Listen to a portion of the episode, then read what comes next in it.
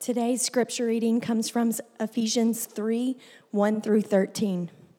For this reason, I, Paul, a prisoner of Christ Jesus, on behalf of you Gentiles, assuming that you have heard of the stewardship of God's grace that was given to me for you, how the mystery was made known to me by revelation, as I have written briefly. When you read this, you can perceive my insight into the mystery of Christ which was not made known to the sons of men in other generations, as it has now been revealed to his holy apostles and prophets by the Spirit. This mystery is that the Gentiles and fellow heirs, members of the same body, and partakers of the promise in Christ Jesus through the gospel. Of this gospel, I was made a minister according to the gift of God's grace which was given me by the working of his power. To me, though I am the very least of all the saints, this grace was given to preach to the Gentiles the unsearchable riches of Christ and to bring to light for everyone what is the plan of the mystery hidden for ages in God who created all things, so that through the church the manifold wisdom of God might now be made known to the rulers and the authorities in the heavenly places. This was according to the eternal purpose that he was realized in Christ Jesus our Lord, in whom we have boldness and we have access with confidence through our faith in him. So I ask you not to lose heart over what I am suffering for you, which is your glory. This is the word of the Lord.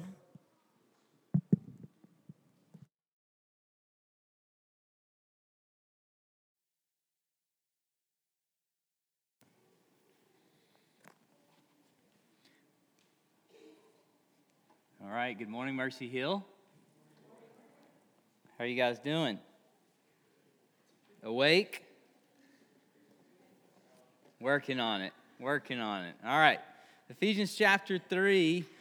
Uh, you need to be awake for this passage of Scripture. Um, in this passage and in this text, Paul is describing a mystery that's being revealed. Sounds fascinating, doesn't it? Um, we all love a good mystery. The last good murder mystery I think that I saw. Anybody go to the movies uh, recently and see Murder on the Orient Express? Anybody? Oh, like two people. Y'all missed a great movie. It's really good. Check it out. A lot of great actors in it. We all love a good mystery. However, what we don't love is when our lives seem to become the mystery. You ever feel that way? You ever feel as if God is with you and He's up to something, but you're really wish He would clue you in as to what that something is? I think I heard a Dave Barnes song this last week. I went back and tried to find it, but he says, uh, he uses a lyric in which he says, It's as if all the prayers I pray, God thinks I'm joking. Ever feel that way? Like, what is God up to? I don't have a clue. Paul helps us with that today. I think he does. Stick with me. It's a tough passage of scripture, but I think Paul helps us with that. He helps us to see how we get distracted with what I want to call lots of little stories. Lots of little stories. Little stories like football. Or, or the next big thing that we're looking forward to. Little stories like our little careers. Or, quite frankly, politics. Little stories in the scope of human history, they're all little stories. And, and in studying this passage of scripture this week, I, have been convicted how often I get caught up in these little stories, these little mysteries, while God is unfolding the mystery of the gospel all around us.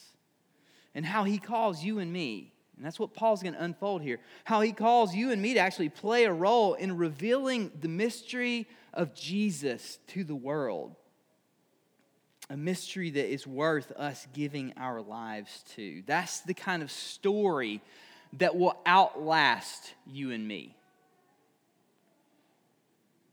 The problem, I think, in our day and time today is that we're bombarded with stories. Think about social media for just a minute. Think about how many thousands of stories a week we come in contact with.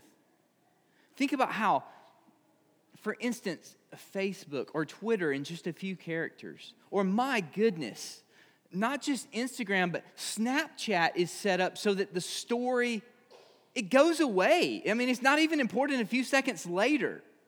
We, we are consistently bombarded with little stories, little mysteries that are begging us to enter in, whether it's a billboard or the news. Our minds are constantly bombarded with these little stories. And the problem is, they won't matter tomorrow. They won't. You say, why won't they matter? Because you won't even remember. And we'll move on to something else. But in today's text, Paul helps us gain clarity on history, on his story, on the story. The big idea for today is that God is revealing the mystery of himself through his church. And let me add to that, and he invites us in on that journey. A couple of things that I want to point to today in this text as we read through verses 1 through 13. I want to point to how we can understand the bigger story. How we can understand the bigger story. The two points are one, seeing the importance of our calling in verses 1 through 6, and two, beginning to understand why the church matters. Why the church matters. Jump into verse 1. Paul writes, For this reason, I, Paul, and we have to stop right there and Paul's not going to pick up with his thought until verse 14, so you have to come back next week if you want to understand what he was originally thinking about. Guys, Paul is brilliant, but I don't know if you have any friends who are like Paul, who are kind of borderline brilliant. Um, I've got a couple, and this is the way conversations usually go. Um, I, I, would think that it probably went that way with Paul. So you're, you're kind of having just a normal conversation. You're like pitching the ball of conversation, dialogue back and forth. And all of a sudden, your friend who's borderline brilliant knocks a pop fly out to left field. And for 10 minutes, he's just like, she's just like, just running around, you know, the bases. And you're like, I have no idea what you're talking about. And 10 minutes later, they bring the conversation back full circle and it all makes sense. And you go, I have no idea how we reach this destination, but that is brilliant. That's what Paul's doing here. He takes 13 verses to go on what's seemingly a rabbit trail. And for the people at Ephesus, he's sharing with them his, his ministry resume, in a sense. He's, he's stacking up all the reasons why what he has to share with them is legitimate. And so, for each of us, as we read this, first off, it's hard to understand. Chapter three, like some of Paul's writing, is just simply hard to understand. And that's not my opinion. The apostle Peter said that in 2 Peter chapter 3. He said in verse 16, we all know that Paul's stuff's kind of hard to understand sometimes. And that stuff that's hard to understand, some of you are taking it and twisting it for, for your own means. And so he says that about Paul's writing, not in any kind of a critique. He says it because Paul is so brilliant, and Paul is laying out for us the mystery and the depths of God. It should be a little hard to understand. There should be some mystery that we walk away with and go, I'm not sure I'm real clear on this. I've still got a lot to think about for the rest of my life. And Paul leaves us with that. But in the midst of this footnote, if you will, of, of 13 verses, Paul shares with us some very deep truths about the bigger story. Paul shares with us deep truths about how God is calling us into his story, how we can live lives that really matter. I've never met a person who didn't want their life to matter in some way or another. Didn't this doesn't reflect their belief in God. I think all people want their lives to matter and not simply just to be remembered, but that they would leave this world having made some type of difference. Paul helps us with that in this text. Look with me as he explains how we can understand the bigger story by understanding the importance of our calling. The importance of our calling. Look at verses 1 through 6. he picks up and he says, Paul, a prisoner for Christ Jesus on behalf of you Gentiles, assuming that you have heard of the stewardship of God's grace that was given to me for you, how the mystery was made known to me by revelation, as I've written briefly. When you read this, you can perceive my insight into the mystery of Christ, which was not made known to the sons of men in other generations, as it has now been revealed to his holy apostles and prophets by the Spirit. This mystery is that the Gentiles are fellow heirs, members of the same body, and partakers of the promise in Christ Jesus through the gospel. I probably read these verses a hundred times this week, to be honest, before I really began to wrap my mind around the bombshell that Paul is dropping, in, especially in verses four through six. If you understand what Paul is saying here, you'll come to see why he was so hated.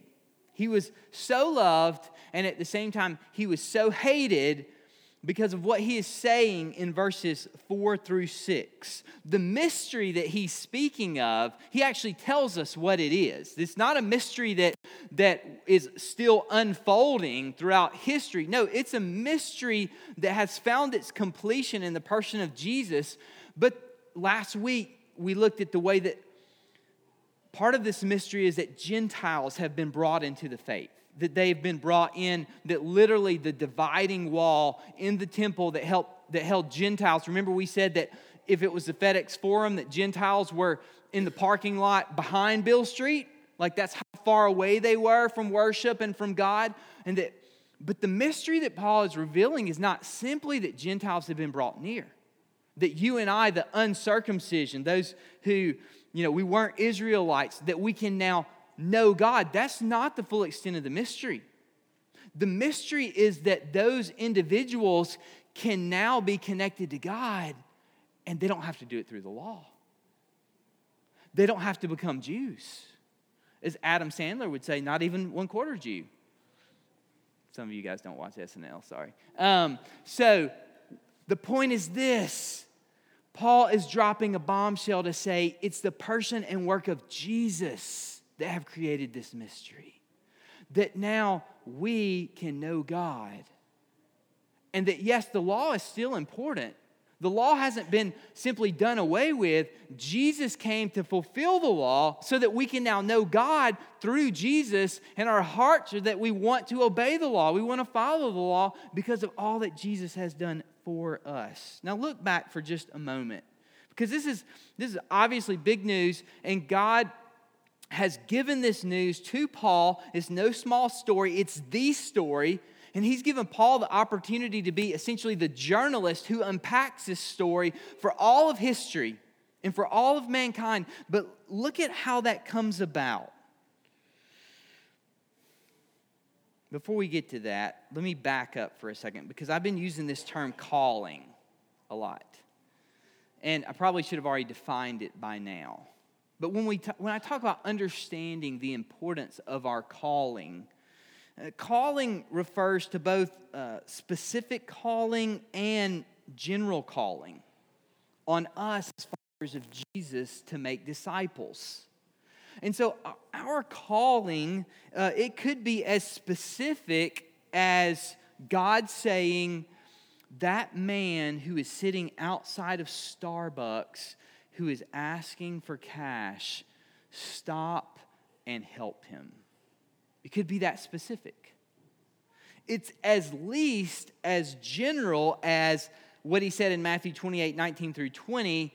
As you go, make disciples, baptizing them in the name of the Father, the Son, and the Holy Spirit, teaching them to observe all that I've commanded you. And behold, I'll be with you always, even to the end of the age. It's at least that general that God has called us to make disciples. But as you seek to meet Jesus on a daily basis, as you participate in the community that He's called us to, His church, God makes His calling clear for us in our lives. We're going to talk a little bit more about that. Calling also, as we think about the importance of calling, I've, I've got a couple of subpoints. Calling enables us to face intense suffering without giving up. Calling enables us to face intense suffering without giving up. When you know that God's called you to be where you are and to do what He's called you to do, you can do it without giving up. Look at what Paul says. He says, A prisoner for Christ Jesus on behalf of you Gentiles. A prisoner for Christ Jesus. Paul was being held by Nero at this time. I think some theologians even believe that it was the Christians who had turned Paul in, or, or the Jews rather, and they were blaming him um, for trying to, to set fire to the city. And it's Nero who actually places Paul in prison. But in, instead of dwelling on his circumstances, Paul looks past his circumstances and with great confidence that God would use even the most difficult trials for his glory, Paul says, I'm actually a prisoner of Christ Jesus. He was able to say, You may think Nero, in a sense, is holding me prisoner, but Jesus is the one who's truly in charge. I'm a prisoner for him on behalf of you Gentiles. Paul was able to see that suffering leads to glory when we trust God with our circumstances, when we trust God more than we trust our circumstances. Can you imagine how little of the New Testament we would have if Paul dwelt on his circumstances? Like a third of the New Testament, of the New Testament would be missing if Paul set with the attitude of, oh, look at me, I'm in prison. Do you know how often Paul was beaten? How often he was shipwrecked? How often he was imprisoned? Paul doesn't even ask for prayer. He says, No, I'm a prisoner of Christ Jesus. Paul understands that when the cards are stacked against us, that that's when God does his greatest work.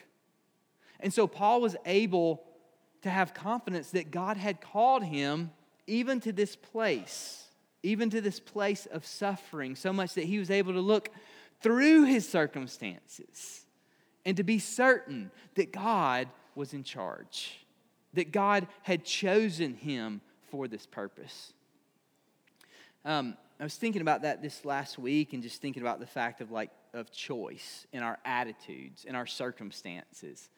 And uh, my my oldest son Riley and I, we um, we do a workout a couple mornings a week, um, and, and, a couple of you other guys have been a part of that as well. Uh, it's called F3. So it's just a bunch of guys who get together um, before the sun comes up, and it stands for faith and fitness and fellowship. And it's built off uh, military style calisthenics. And so the first few days that we went, um, I noticed that I kind of had this attitude like I'm one of the old guys here, and oh my goodness, what are these guys going to throw in the queue today? Like, how many burpees are we going to do? How many push ups are we going to do? I just found myself not having a great of an attitude.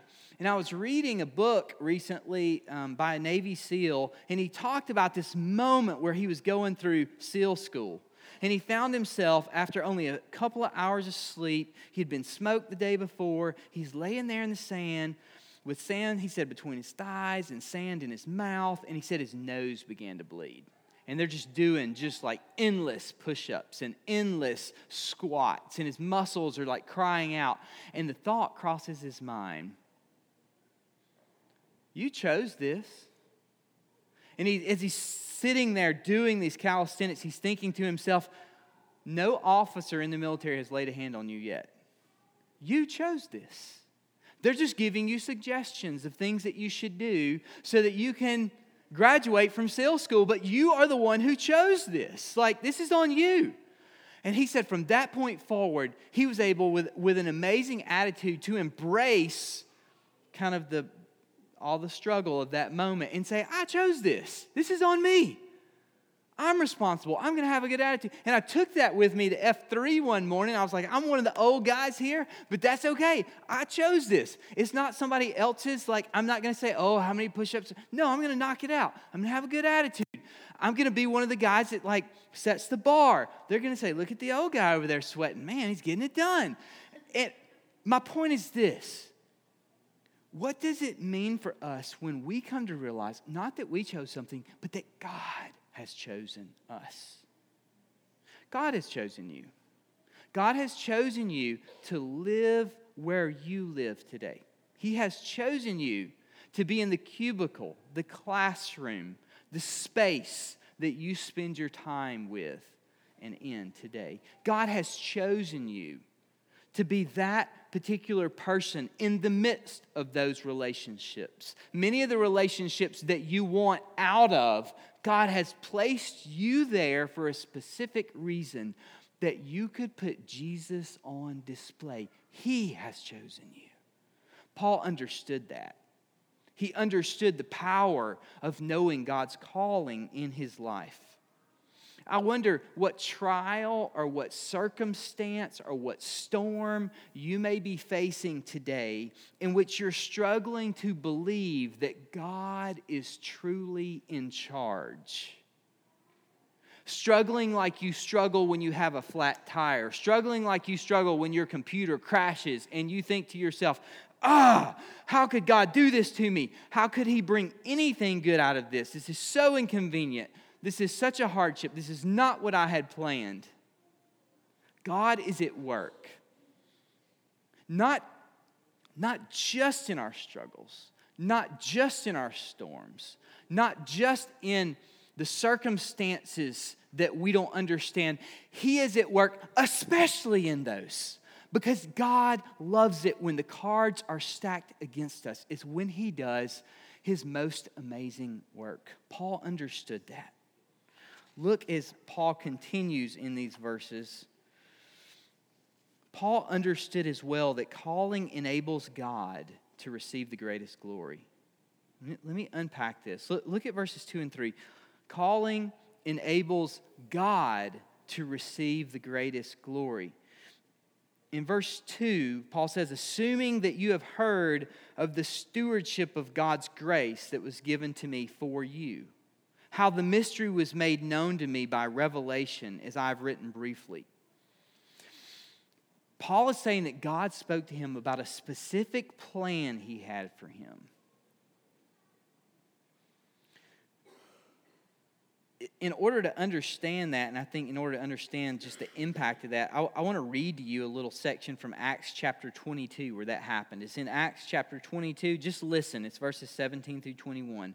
Paul says, When I, when I returned to Jerusalem, and was praying in the temple. So, this is after um, Paul's had this amazing experience on the Damascus Road. If you don't know who this Apostle Paul is, this is the guy who was arch enemy number one of the church, and Jesus appeared to him blinded him and called him to go from being someone who was killing the church and killing Christians in order to be, in a sense, a martyr who would be the greatest apostle to ever live. And listen to what Paul says. When I heard, when I returned to Jerusalem and was praying in the temple, I fell into a trance and saw him saying to me, these are Jesus' words Make haste and get out of Jerusalem quickly, because they will not accept your testimony about me. Now, listen to Paul's reply and see if this doesn't sound like us. And I said, Lord, they themselves know that in one synagogue after another I imprisoned and beat those who believed in you. And when the blood of Stephen, your witness, was being shed, I myself was standing by and approving and watching over the garments of those who killed him. And he said to me, Go, for I will send you far away to the Gentiles. Do you understand what's taking place right there? God is saying, Paul, I have a specific calling over your life. And Paul is saying, God, I'm good right here in Jerusalem. Like, I'll be a great witness for you. They think that I'm arch enemy number one of the church. I'll be able to do great things here. And God says, No, I'm sending you away to the Gentiles. I have different plans for you, Paul. Now, think about what Paul's plans must have been like compared to what God's plans were for him. God's plan wasn't as prestigious. Paul, you're going to go be a tent maker. You're literally going to make tents and you're going to start churches all throughout the Gentile world. Paul's probably thinking to himself, I'm going to be someone great here in Jerusalem. God's plan involved great suffering. He was jailed, he was beaten. But God's plan was right and it was best. And I think in my own life, this is where I get confused. Because I think when it comes to God's calling, what I expect in my life is that God's calling not be right and best, meaning for His glory, that God's calling be right and best for my glory. Anybody else struggle with that? And so I think today, one place that we get confused in the church is that oftentimes we say that God's calling is what leads to the greatest quantity, where God's calling may be something completely different for us. God's calling and His plan are always right and best. And I, I'll just be um, I'll just be open and saying, like the last couple of weeks for for Katie and I, they've been a little raw. Um, just in struggling with like God's calling in our life. Um, God's calling isn't easy. Like following Jesus isn't easy. Um, and you guys know that. Like planning a church in the city isn't easy. You don't come to Midtown to plant a big church. Um, you don't live in Midtown because it's the safest place to live. And some of you guys know that because we've had people who've been held up at gunpoint and had their cars stolen and stripped, and many of you have had your homes broken into. And it's a struggle as we minister to people who are in poverty, and there are all the depths and the layers of struggle in seeing all that we pour out and then looking at the results and the fruit and trying to weigh in this hard, hard, seemingly soil, sometimes stone hard, that God has called us to, is it worth it? And the only answer that I've come to is absolutely because God has called us here. His calling is not easy, but His calling is always right and it's always best. I want to end with verses 7 through 13, and, and this is the shorter section of this text um, or of this sermon.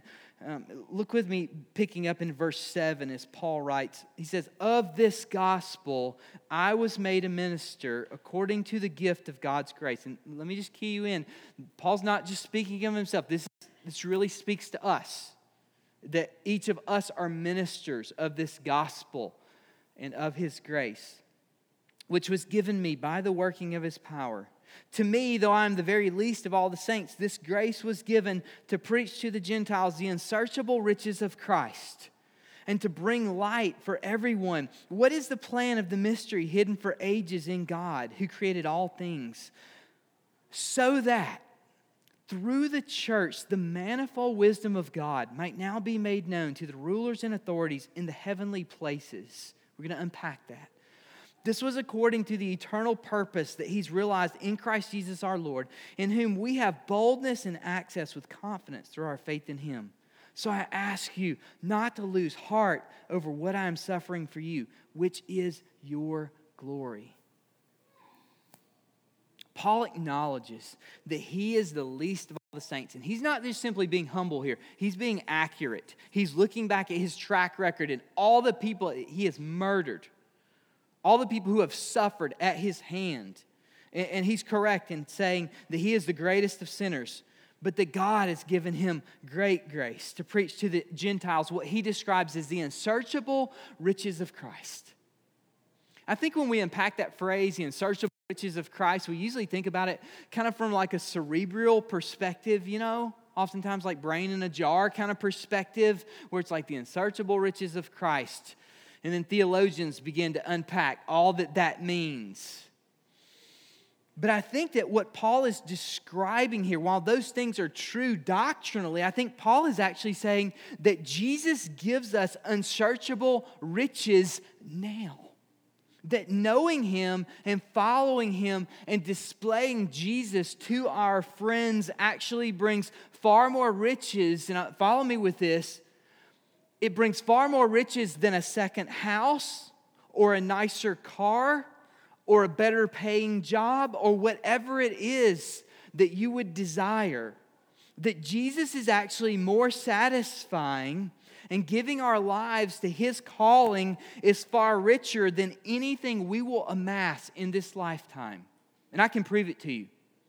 Because stop for a moment and think about the richest person you know. I don't know if you know a millionaire, I know a couple. Um, if you don't know a millionaire, just think about the richest person you know. When they pass away, they will not take a single dollar that they have amassed with them. The only thing that they will take with them, the only thing that will last is what's been done for Jesus. Now, think about that. Who is rich in this world? I think Paul is saying that we are rich, that we are people who have come to know Jesus. And as we follow him in the calling that he has given to us, that there aren't greater riches. He goes on and he uses this term in verse 10, the manifold wisdom. And I kind of want to wrap things up looking at this idea. He says, All this has been done so that through the church the manifold wisdom of God might be made known. This word manifold, it means many colored. Um, it's like flowers in a field or a woven carpet. And Paul seems to be saying that God has chosen the church, that we are putting God's story on display. It's kind of hard to believe, isn't it? John Stott said this So then, as the gospel spreads throughout the world, this new and variegated Christian community develops. It's as if a great drama is being enacted. History is the theater, the world is the stage, and church members in every land are actors. God Himself has written the play, and He directs and produces it. Act by act, scene by scene, the story continues to unfold. But who are the audience? They are the cosmic intelligences, the principalities and powers in the heavenly places. We are to think of them as spectators of the drama of salvation. Thus, the history of the Christian church becomes a graduate school for angels. Do you understand what he is saying? He says that through the church, the manifold wisdom of God, all of God's wisdom is put on display. And it's put on display for who? That it might be made known even to the rulers and authorities in the heavenly places. Do you hear the significance of the Christian community that God has called us to as His church, the family of God who is displaying Jesus to the world and who matters so much that even angels are watching? I was talking to Andrew about that earlier this week and just kind of thinking out loud. It kind of makes sense. Angels, they worship Jesus, they're there at the throne. They came and they announced his presence. Doesn't it make sense that these amazing beings that they would be curious to know the glory of God that is put on display through the sacrifice of his son Jesus, that they would be curious to know how history is unfolding even around us? Now, this is not to say that the church has it figured out or that we are doing it right every church, in every place, at every time, is in need of reform and renewal. But God has not abandoned his church. However displeased with it he might be, he's still building it, he's still refining it. And if God hasn't abandoned his church, how can we? The church has a central place in God's plan. It has a central place in the gospel. The church has a central place in Christian living. Listen, we're all chasing the biggest story that we can find. We're all chasing stories, but the problem is they're actually little stories that don't outlive us. But when we pray, And when we read God's word, and when we listen to God, both independently and especially in community, the community of God's people called the church, we're reminded. We're reminded that the work of God calls us to something that always outlasts his workers. God's calling on our lives when we get involved with what he has called us to, it is significant. It is right. It will outlast us. And in this, we're only asking God, if you think about it, to do the things that He Himself already wants to do, the things that He has prepared in advance that we would walk in. We saw that in Ephesians 2 earlier. Today, I want to end with a question Are you running the race that God has called you to run? Or are you staring from the sidelines, caught up in smaller stories, envious of all the other racers? There's no greater joy than to fully embrace life in Jesus. Life in the bigger story, the life that Jesus has redeemed for you and me.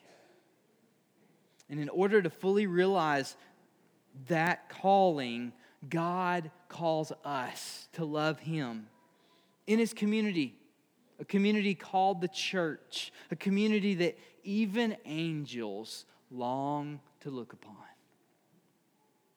Today, as we come to His table, as we're reminded of Jesus' uh, sacrifice for us, I think the central point of this text is that God is at work. His mystery is being revealed in ways that we don't even understand. We certainly don't understand the significance of the role that He has called us to play. Even angels desire to look upon this story and to see the ways in which God's glory is being unfolded throughout history. Will we join Him in it? I think as we think about this text, probably if there's a struggle, one of the greatest struggles of this message is to actually believe that God's glory can be put on display in such a way through the church.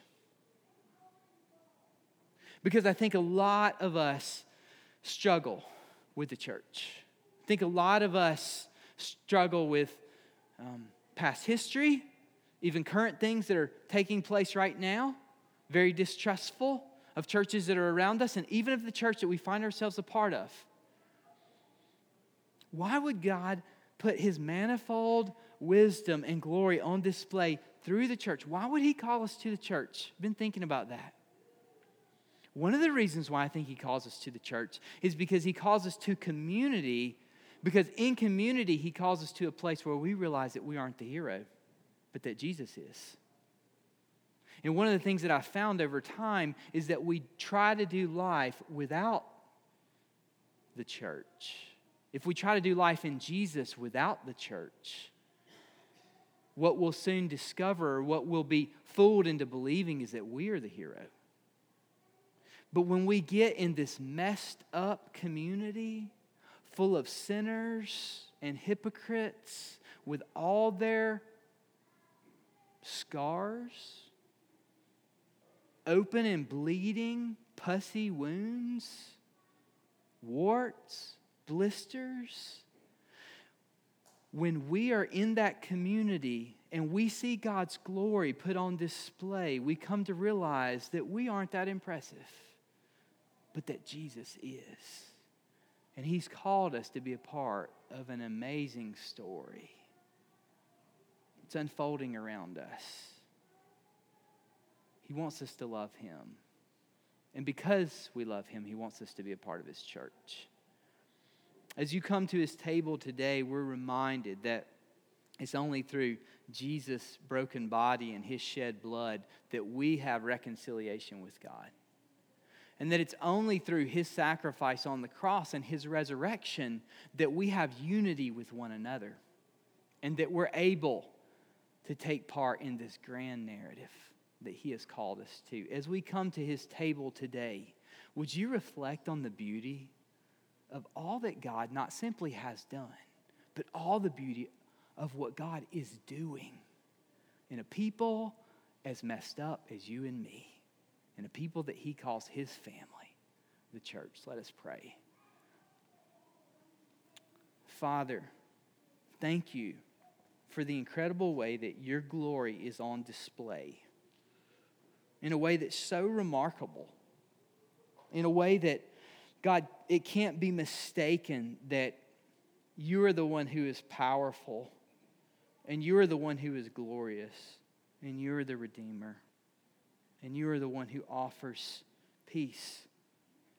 God, I pray today that we would believe that you have poured your grace into our lives in order that we could be a people of grace who overflow.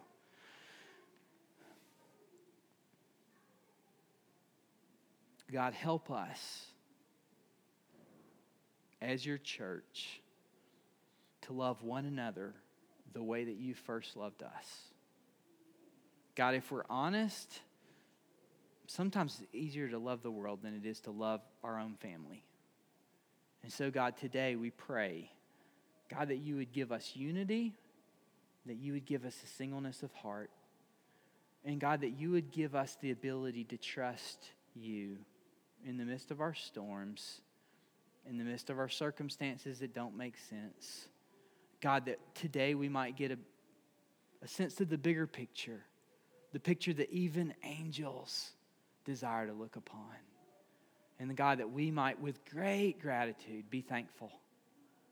God, that you've called us to join you in this race. It's in Jesus, his holy and his precious name, that we pray. And God's people say, Amen. I want to invite those who are serving communion to come down today. And if you're a follower of Jesus, we invite you to, to his table and we invite you to come down the center aisle. And uh, as you take of communion, to be reminded um, of this beautiful story, and then you can exit on the side aisles. This table is open.